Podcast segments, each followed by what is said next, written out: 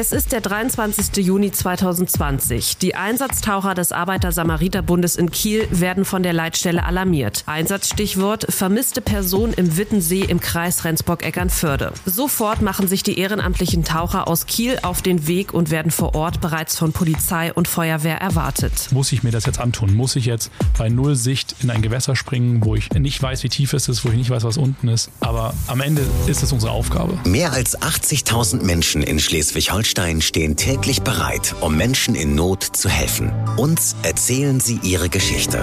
Aus Einsätzen, von Notfällen und von Menschlichkeit. Wir nehmen euch mit in die Einsätze und hören, wie wichtig diese Arbeit Tag für Tag ist, damit wir alle in Sicherheit leben können. Blaulicht, der Helfer-Podcast mit Matze Schmark. Und einer der Taucher, die da an diesem Tag nach äh, in Richtung Rendsburg unterwegs waren, in Richtung Wittensee, der ist heute bei mir und das ist Martin Roos vom Arbeiter-Samariter-Bund aus Kiel. Moin Martin. Moin Matze. Ja, du bist ähm, dort äh, ja mit Blaulicht unterwegs gewesen durch Schleswig-Holstein und hast dich da auf einen Einsatz vorbereitet. Äh, wie ist das für euch auf der Fahrt? Ihr habt ja nur so ein Einsatzstichwort und dann, ja, wie bereitet sich ein Taucher auf der Fahrt vor? Das ist tatsächlich mental eine sehr anstrengende Geschichte. Man hat als Stichwort gehört, Person vermisst, manchmal Kind vermisst. Das sind so mit die schlimmsten Fälle. Das ja. heißt, jeder sitzt so vor sich hin, starrt bisschen in sich hinein. Sammelt Kräfte wahrscheinlich, ja. Genau, sammelt mental und körperlich Kräfte.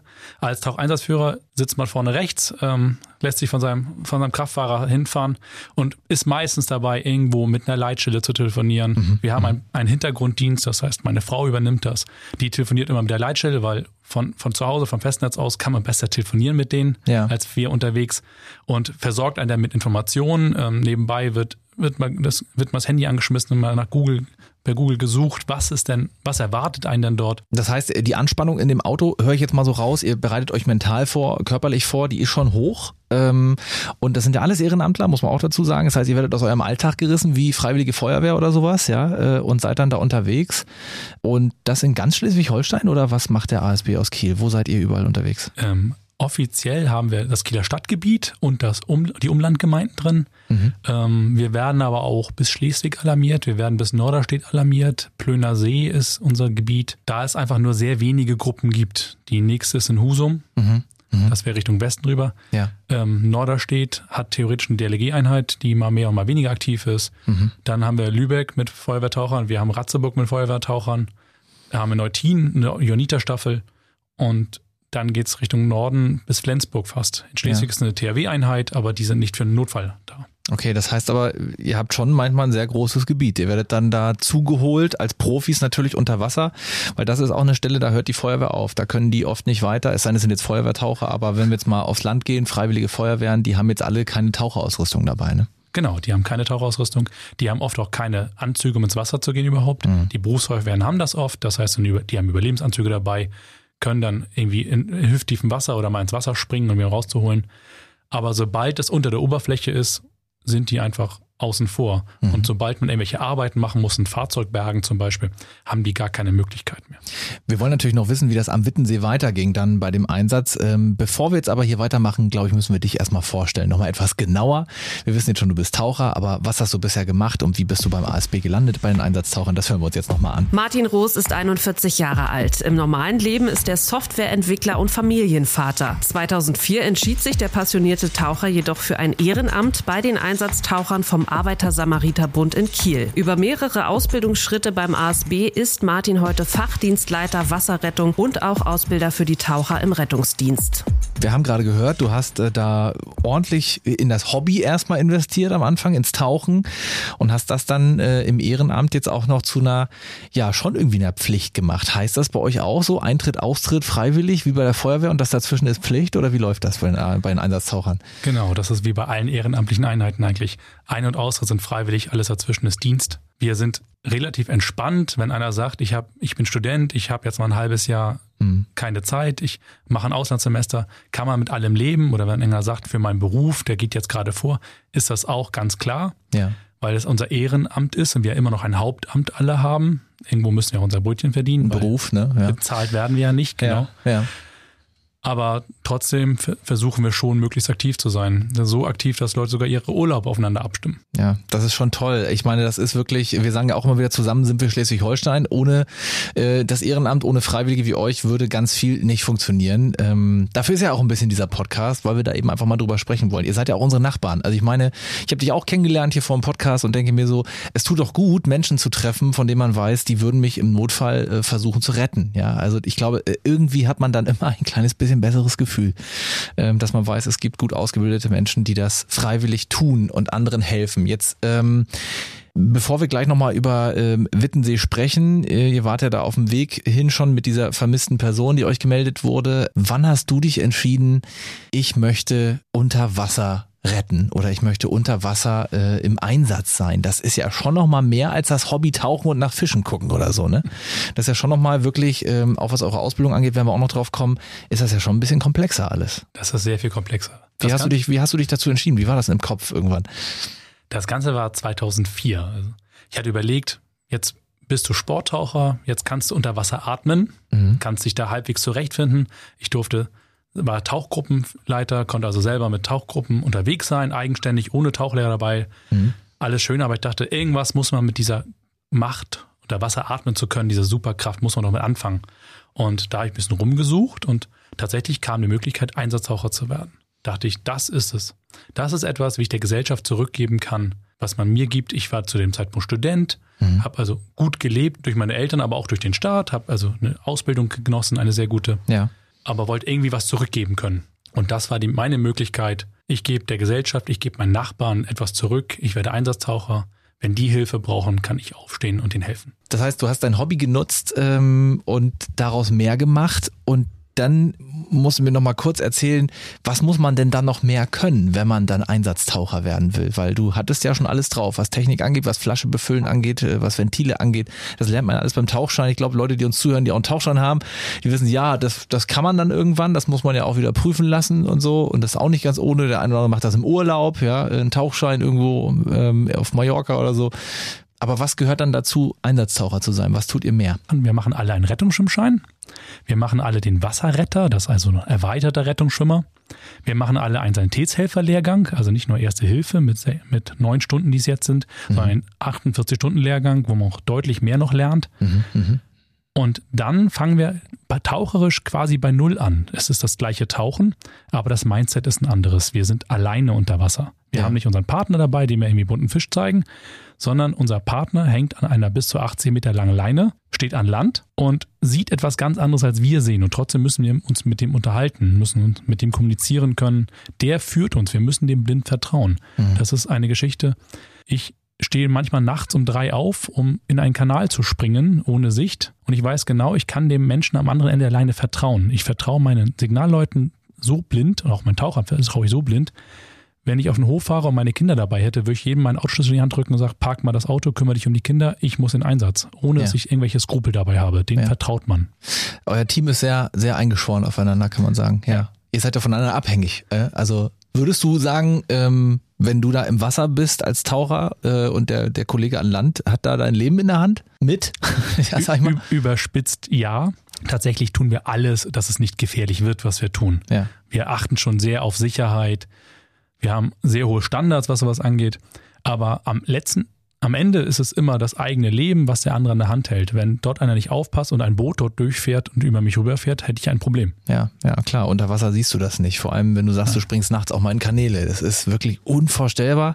Ähm, mancher einer hat so schon Angst vor der Tiefe im Wasser. Ihr tut das dann auch noch zu jeder Tages- und Nachtzeit. Jetzt lass uns noch mal nach Wittensee schauen. Du hast uns einen Einsatz mitgebracht, den ihr da erlebt habt 2020 ähm, im Sommer und äh, dann seid ihr da irgendwann angekommen in Wittensee. Ist ja auch erstmal eine enorme Fahrt, ne? Also von Kiel bis, bis äh, Wittensee, da ist man wie lange unterwegs? War eine halbe Stunde? Also etwa eine halbe Stunde. Ja, genau. Auf also der, auf der Anfahrt hatten wir schon den Funk gehört und ich habe gehört, dass die THW-Gruppe aus Eckernförde kommt, die Wasser gefahren mit der Drohne. Mhm. Und dann wusste ich schon genau, das könnte was werden, denn der Wittensee ist relativ groß. Ja, und um ja. den ganzen See abzusuchen, den Seegrund, das schafft man nicht mit Tauchern. Da ist man Tage beschäftigt.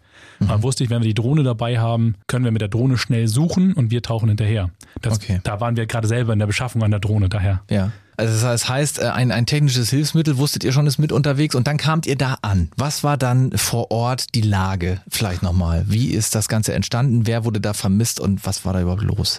Genau. Ihr kriegt ja dann auch die Info vor Ort wahrscheinlich von den Einsatzkräften. Ne? Genau. Ich ich bin dann halt zur Einsatzleitung gegangen, habe mich aufschlauen lassen und es waren nicht zwei Personen, die vermisst wurden, sondern nur eine vermisste Person, hieß mhm. es dann. Mhm. Es war ein Angler, das Boot war gekentert und die Person war ohne Schwimmweste unterwegs. Denn es waren zwei Stand-Up-Paddler unterwegs gewesen auf dem See, die hatten das beobachtet, hatten noch versucht zu helfen, aber dadurch wussten wir ungefähr, wo das war. Das Boot war beim Kentern, war der Anker rausgefallen, das heißt, es war auch nicht weit weggetrieben und wir mussten nur ein relativ kleines Gebiet mit der Drohne absuchen. Mhm. Aber trotzdem bei einer Sichtweite von unter vier Metern ist es auch sehr kleinschrittig. Dauert es auch eine längere Zeit, bis man da alles abgesucht hat. Ja.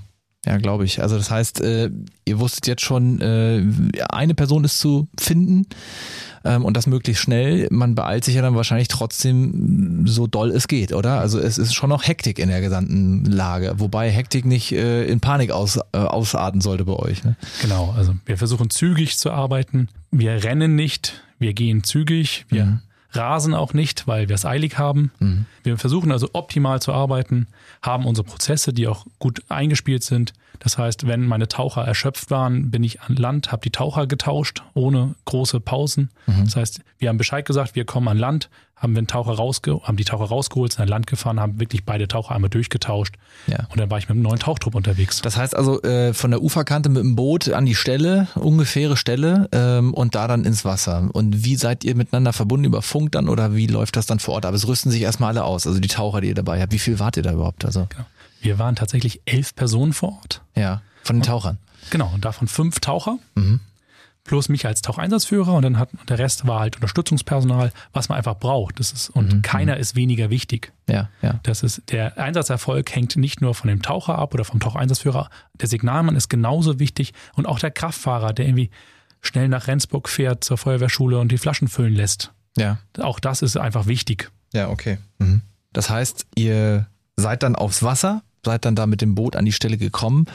Ist das nach all den Jahren bei dir im Einsatz doch noch Nervenkitzel in dem Moment, wo du weißt, jetzt muss ich ins Wasser und das will ich auch, ich will helfen, ähm, aber so kurz vorher wieder ein unbekanntes Gewässer, in das man da reingeht? Das ist bei jedem Einsatz so. Bei diesem Einsatz war es sogar so, dass ich gar nicht ins Wasser kam. Ich war der Taucheinsatzführer. Ich mhm. musste also entscheiden, wo, was wir tun und wo wir die Taucher wie einsetzen, welche Suchverfahren wir unter Wasser anwenden. Mhm. Aber das ist jedes Mal ein, eine mentale Hürde, die man überwinden muss. Ja. Da kommt man in ein fremdes Gewässer, eine fremde Situation und da muss man sich anpassen. Mhm.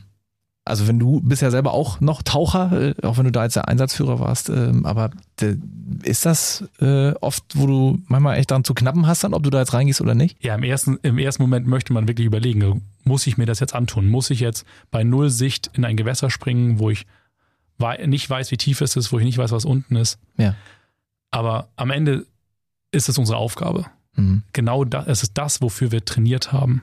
Wir sind genau für solche Einsätze da. Wir sind für Tauchgänge da, wo andere nicht hin können. Mhm. Wir sind da, um die Feuerwehr zu unterstützen. Wir sind da, um den Angehörigen etwas wiederzugeben. Auch wenn wir nicht retten, die Angehörigen brauchen uns. Da sprichst du jetzt einen Part an, der sicherlich auch dazu kommt. Ähm, leider muss man sagen, ist es im Wasser so eine Sache. Äh, wir Menschen überleben eben nicht ohne Sauerstoff. Und es ist dann sehr, sehr gefährlich, je länger man äh, unter Wasser ist. Und äh, wahrscheinlich äh, kann ich mir vorstellen, ist es bei euch äh, in den Einsätzen leider oft so, dass ihr ja nur noch Verstorbene ähm, bergen könnt. Das ist tatsächlich bei uns die Regel. Ja, wir fahren raus zur Menschenrettung. Das ist unser großes Ziel. Deswegen fahren wir auch mit Sonderrechten. Deswegen fahren wir auch schnell. Deswegen beeilen wir uns auch. Deswegen sind wir so eingespielt, dass wir auch zügig ins Wasser kommen. Aber um ehrlich zu sein, ist das Retten eine, ein ganz, ganz, ganz geringer Anteil. Üblicherweise kommen wir mindestens eine halbe Stunde nachdem etwas passiert ist vor Ort an bis mhm. wir im Wasser sind, ist oft eine Stunde um. Mhm. Helfen wir den Angehörigen. Das mhm. ist dann unsere Aufgabe. Es ist ein Unfall passiert. Ähm, machen wir uns nichts vor. Und ähm, das ist mit allen Rettern so. Man wird da aus seinem Alltag geholt und äh, ist plötzlich da auch mit drin. Jetzt bist du da manchmal als Taucher dann als allererstes da unten im Wasser und, und findest wahrscheinlich dann irgendwann auch jemanden. Ihr seid ja ähm, dann auch gut ausgebildet, dass ihr das auch schafft am Ende. Ähm, wann kommt der Punkt, wo man dann doch nochmal darüber nachdenken muss oder mit jemandem darüber sprechen muss. Ist das manchmal so? Das ist tatsächlich so. Also die psychosoziale Notfallvorsorge für Einsatzkräfte ist bei uns ein ganz großes Thema. Das passiert oft nicht vor Ort, oft auch nicht auf der Rückfahrt, sondern meistens in der Nacht danach oder in den drei bis vier Tagen danach. Da wirklich sickert langsam ins Gehirn, was habe ich eigentlich erlebt. Mhm. Mhm. Und da ist die große Gefahr, da ist die ganze Sache schon leicht vergessen und wir können und das ist nicht gut. Wir müssen uns an die Sache erinnern können, um sie zu verarbeiten. Ja. Und da haben wir unsere, unsere Rufnummern, wo wir uns wirklich Unterstützung rufen können. Dann haben wir Seelsorger, die vorbeikommen. Wir mhm. haben unsere eigenen Teams, die vorbeikommen. Und dann haben wir so ein Gemeinschaftsding. Wir setzen uns danach zusammen, wir essen gemeinsam, unterhalten uns über den Einsatz, was uns da betroffen hat. Wir machen so, so etwas Erdendes. Ähm, eines unserer Mitglieder, der ist Pastor mhm. und der hat einmal gesagt, von, von Jesus Christus hört man fast nur Geschichten, wo er irgendwo am Essen ist. Ja. Essen ist einfach sowas, Gemeinsames, etwas, etwas, was verbindet. Und das mhm. machen wir auch. Wir setzen uns danach zusammen, wir essen noch gemeinsam und versuchen nicht einfach so auseinander, zu rennen. Ja, genau. okay. Also auch nach jedem Einsatz, egal wann das ist, man versucht noch irgendwie zusammen zu sein, ne? in ja. der Gruppe. Es stärkt ja auch. Jetzt ging das in Wittensee dann äh, wahrscheinlich irgendwann weiter und irgendwann habt ihr jemanden gefunden. Wir haben tatsächlich sehr viel Fläche abgesucht, aber noch nichts gehabt und dann hieß es von der, haben die mit dem Sonar gesucht gehabt und hatten mehrere Positionen und von der einen Position hieß es, die Drohne hat hat die Person entdeckt. Mhm. Das heißt, da war es ganz klar, das war nicht etwas Virtuelles, etwas Mögliches, da könnte was sein, sondern es war ganz klar, der liegt dort. Mhm. Okay, das heißt, die Drohne vom THW, hattest du am Anfang ja gesagt, die da genau. dabei war, die hat das dann orten können, ja? Genau, mhm. die hat die Person gefunden, ähm, ist vor Ort geblieben. Wir haben den Taucher an, der, an dem Kabel der Drohne runtergeschickt. Der mhm. wusste genau, wohin musste. Mhm. Das war eine Sache von weniger als vier Minuten. Dann war die Person oben, mhm. war an Bord. Alles safe, alles sicher. Ja, aber leider verstorben. Leider verstorben, genau. Und dann fängst du deine Truppe sofort auf oder wie, ich, ich stelle mir das ganz schwer vor, diesen Moment, äh, das ist ja fast ähm, ja nicht zu vermeidende Stille in so einem Einsatz, wo eigentlich vorher alle mit Blaulicht unterwegs waren, äh, ganz doll am Helfen und alle noch Hoffnung äh, bis zum Schluss haben eigentlich. Man versucht die als letztes aufzugeben, logischerweise, aber ist das nicht dann plötzlich ein ganz stiller Moment, also ganz viel Ruhe? Das ist genauso. In dem Augenblick, wo es heißt, wir haben die Person, ist auch auf dem Funk Ruhe. Das ist, vorher wird, wird oft gefunkt, mhm. aber dem wo es heißt, man hat, wir haben die Person gefunden, funkt auch keiner mehr. Mhm. Dann kommen auch keine Abrückebefehle, sondern die Leute wissen, wir rücken selbstständig ein. Es ist alles leise, wir sind ans Ufer gefahren, haben die Person auf der Trage weggetransportiert. Keine Kommentare, keine lauten Befehle. Es ist alles still, leise, es funktioniert einfach. Mhm. Und danach haben wir uns in der Truppe zusammengesetzt, haben uns einfach mal fünf Minuten besonnen, wie es denn so war. Mhm. Mhm. Haben dann unsere Geräte abgebaut, Einsatznachbesprechung und dann sind wir eingerückt und dann ja. zum Essen. Ja, wollte gerade sagen, dass äh, für euch beginnt dann logischerweise wieder der Alltag, der gut so ist, den man glaube ich auch braucht für die Psyche. Ähm, aber dieses drüber reden finde ich auch schon. Du hast psychosoziale Notfallversorgung gesagt. Äh, da haben wir tatsächlich auch mal eine Folge gemacht hier äh, beim Podcast. Blaulicht kann man hören bei uns. Einfach da mal schauen in den älteren Folgen. Da gibt es eine Folge, die heißt tatsächlich, wenn Helfer Hilfe brauchen. Und da haben wir mit dem Landesfeuerwehrverband gesprochen. Da gibt es nämlich auch jemanden, der ist zuständig für die psychosoziale Notfallversorgung von Einsatzkräften, aber eben auch manchmal von, ähm, ja, von Betroffenen. Von Betroffenen, genau. Martin, danach muss man, wie du schon gesagt hast, was tun, was das Team stärkt und was äh, wieder Zusammenhalt gibt. Und ähm, man kann so schlimm manchmal Einsätze sind, aber so ist das mit ganz vielen Einsatzkräften aus Schleswig-Holstein, mit denen ich hier schon am Mikro gesprochen habe. Man kann aber trotzdem auch noch Mensch bleiben und das heißt auch nicht, dass das äh, Arbeiten bei den Einsatztauchern äh, nur traurig ist, äh, sondern im Gegenteil, ihr seid, ich erlebe dich ja auch so, eine ganz aufgeweckte Truppe, ähm, ein ganz toller Teamzusammenhalt, der da auch herrscht. Was würdest du sagen, ist das Beste? Was erfüllt dich darin so in diesem Job? Was mich so erfüllt, tatsächlich ist es der Zusammenhalt wir machen alle das Gleiche, wir sind alle gleich viel wert. Auch wenn der eine Lehrtaucher ist, der andere ist nur einfacher Helfer, weil er noch keine Ausbildung hat. Alle sind gleich viel wert, alle sind für das Einsatzgeschehen gleich wichtig, sind für den Einsatzerfolg wichtig. Ich kann als Taucheinsatzführer selbstverständlich meine Befehle geben, wo gesucht werden soll, welcher Taucher welches Suchverfahren machen soll. Aber wenn der Signalmann und der Taucher nicht zusammenarbeiten voll Leistung bringen, funktioniert das nicht. Und wenn mein Kraftfahrer nicht uns unterstützt mit Ausrüstung und die Ausrüstung vorbereitet, dauert das alles sehr viel länger und auch dann ist das Einsatz, ist der Einsatzerfolg nicht gegeben. Mhm. Jetzt müssen wir vielleicht nochmal drüber sprechen, dass äh, ihr all das, was ihr da macht, auch noch ehrenamtlich macht. Ne? Ihr habt aber neben all dem, was ihr da so tut, auch noch andere Einsätze. Was tut ihr denn noch so? Wozu werdet ihr noch gerufen? Ich habe bei euch auf der Homepage gelesen, äh, kann man ja auch nochmal nachlesen, wenn man sich da interessiert, asb-sh.de. Da findet man euch natürlich beim ASB Schleswig-Holstein und ähm, da gibt's dann eben eine Sparte, einfach mal suchen rum nach Einsatztauchern. Dann hat man euch eigentlich auch schon und äh, kann aber euch mal ein bisschen durchscrollen, auch wenn man jetzt vielleicht Interesse hat, mitzumachen. Ähm, dann kann man sich da ja auch bei euch melden. Aber ihr habt noch andere Einsätze, habe ich da gelesen. Also ihr seid auch mal für was unterwegs, was dann doch auch mal ein bisschen freudiger äh, tatsächlich ist. Also wir machen zum einen mal die Absicherung für die Kieler Woche oder fürs Drachenbootrennen, mhm. wo wir einfach einen Auftrag kriegen, zeitlich planbar, wissen genau, mit wie vielen Leuten wir hinkommen müssen, wissen auch eigentlich, was wir zu tun haben, alles klare Geschichte. Ja. Und da passiert üblicherweise auch nichts. Deswegen ist es so erfreulich, dass es ganz viel Zusammenhalt und ganz viel zusammen tun. Was wir auch machen, wir sammeln Müll aus den Meeren. Mhm. Gerade Einkaufswagen, Elektroroller und sonstige und Fahrräder, die in den Hafen geworfen werden von irgendwelchen Idioten. Okay, das heißt, ihr seid in Kiel oft auch im Hafen und holt da mal was aus dem Becken oder genau. was, was hast du da schon so rausgeholt? Das interessiert mich ja jetzt. Das, ja. das, das Beeindruckendste war ein, ein Elefant aus Jade. Bitte was? Ach ja, so, genau. Ach so, ach ja, ich habe gerade ja. gedacht, ein Elefant. Ja, ja. ein Jade-Elefant. Wissen ja. nicht warum. Den haben wir mal gefunden. Ja. Ähm, wir haben Schusswaffen ach. gefunden. Klassischerweise finden wir Fahrräder, Einkaufswagen, E-Roller.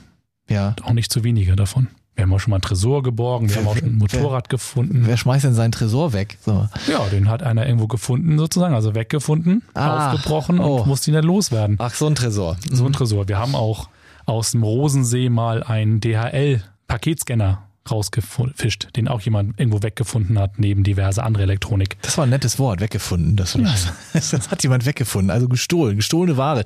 Das heißt, kann man das sagen? Ihr habt oft auch Diebesgut, was ihr rausholt irgendwo? Wir haben oft auch Diebesgut, wir haben. Das heißt, man arbeitet da dann mit der Polizei zusammen, genau, oder? Ja. Genau, dann findet man irgendetwas und sagt, hoppala, das gehört hier aber nicht hin. Ähm, dann ruft man kurz bei der Polizei an und dann kommen die vorbei, holen das ab. Ähm, aber es gab immer schon Einkaufswagen, Fahrräder hat man immer schon irgendwo geklaut und dann ins Wasser geschmissen. Mhm. Aber ihr findet sie eben am Ende. Ähm, Martin, wir könnten noch so, so viel mehr besprechen. Ähm, zum Beispiel auch äh, eure Ausbildung, die natürlich, hast du uns ja aber ein bisschen Einblick gezeigt, äh, die noch viel komplexer ist. Wer da jetzt Interesse hat, sich darüber nochmal zu informieren, der kann sich natürlich bei euch melden.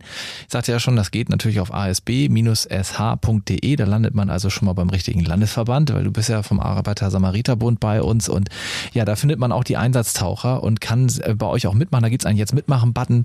Wir haben jetzt festgestellt, ähm, dass ihr im Einsatztauchen oft eine sehr traurige Pflicht habt äh, im Einsatz, aber dass ihr durchaus auch noch Einsätze habt, in denen ihr auch schmunzeln dürft und könnt. Und äh, du hast uns das so toll erzählt, dass ihr so eine eingeschworene Truppe seid. Das ist wirklich rübergekommen und ich muss sagen, ähm, Hut ab, dass ihr das überhaupt macht und dass ihr euch dafür freiwillig entschieden habt. Äh, wir sagen immer, zusammen sind wir Schleswig-Holstein, aber in dem Fall kann ich dir einfach mal versuchen, so für alle, die vielleicht schon mal davon betroffen waren oder die das jetzt hören und denken, gut, dass es solche Menschen gibt. Danke. Danke, dass ihr das macht. Gerne. Und danke, dass du mein Gast warst, vor allem im Podcast hier bei Blaulicht, der Helfer Podcast. Und äh, ja, ich wünsche dir natürlich in all deinen Einsätzen immer ganz viel Gesundheit und Erfolg. Vielen Dank. Danke, dass ich hier sein durfte. Blaulicht, der Helfer-Podcast. Ihr wollt uns eure Geschichte erzählen. Ihr wart selbst schon mal als Retterin oder Retter live dabei oder euch wurde geholfen. Dann schreibt uns auf rsh.de. Das war Blaulicht, der Helfer-Podcast. Ein RSH-Original-Podcast von Ulrike Kirchner und Matze Schmark. Alle Folgen hört ihr auf rsh.de und in der RSH-App. Eine Produktion von Regiocast, deutsches Radiounternehmen.